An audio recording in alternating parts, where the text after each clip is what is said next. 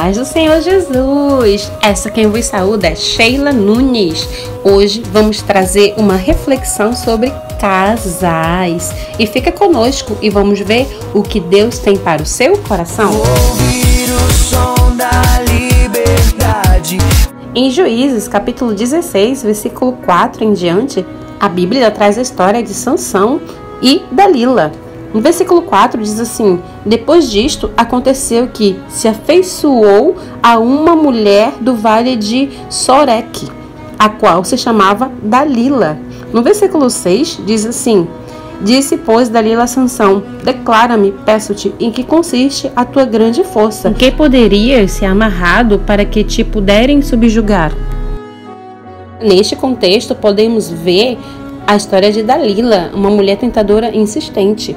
O casal Sansão e Dalila é um dos mais conhecidos da Bíblia. Sansão é famoso por sua força e Dalila por sua manipulação sedutora. Dalila vivia no vilarejo próximo da cidade natal de Sansão. É provável que fosse filisteia, apesar de seu nome ser semita. Talvez fosse prostituta de um templo. Ao que parece, Sansão passou a visitá-la com frequência. O seu relacionamento tornou-se conhecido pelos líderes filisteus eles abordaram Dalila com uma oferta irrecusável. Nesse contexto, fica claro que ele estava emocionalmente envolvido com Dalila. Não existe evidência alguma de que ela tivesse admiração ou afeição por ele. Pelo contrário, ela foi claramente motivada pela cobiça.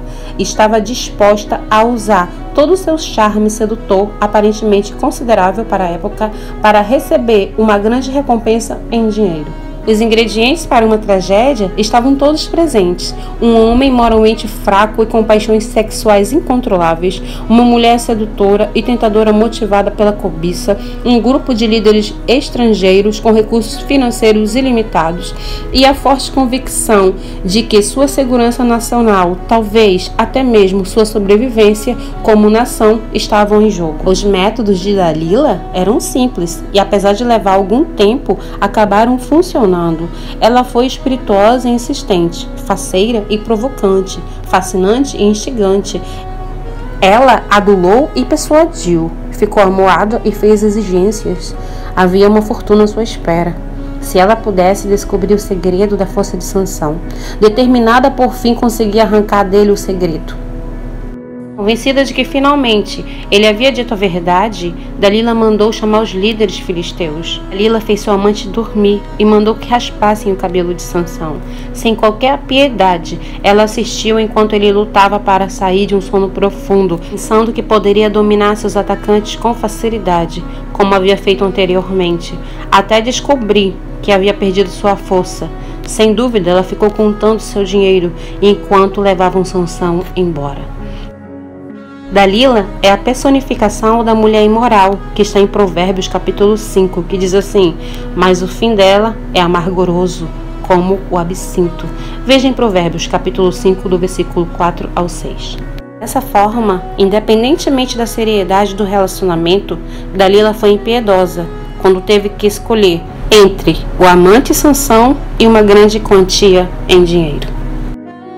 Que o Espírito Santo fale mais em teu coração. Assim como teve Dalila que tomou essa atitude, Sansão estava em sono, estava obcecado por um envolvimento emocional. Isso não quer dizer que nós vamos generalizar que os homens são assim, as mulheres são assim. Não. Às vezes esses personagens estão trocados na nossa vida real. São as atitudes, são as escolhas que vão trazendo consequências. Então, medite nessa história, medite nesse casal, medite no fim que isso tudo levou e que o Espírito Santo fale mais em seu coração. Eu te espero no nosso próximo episódio.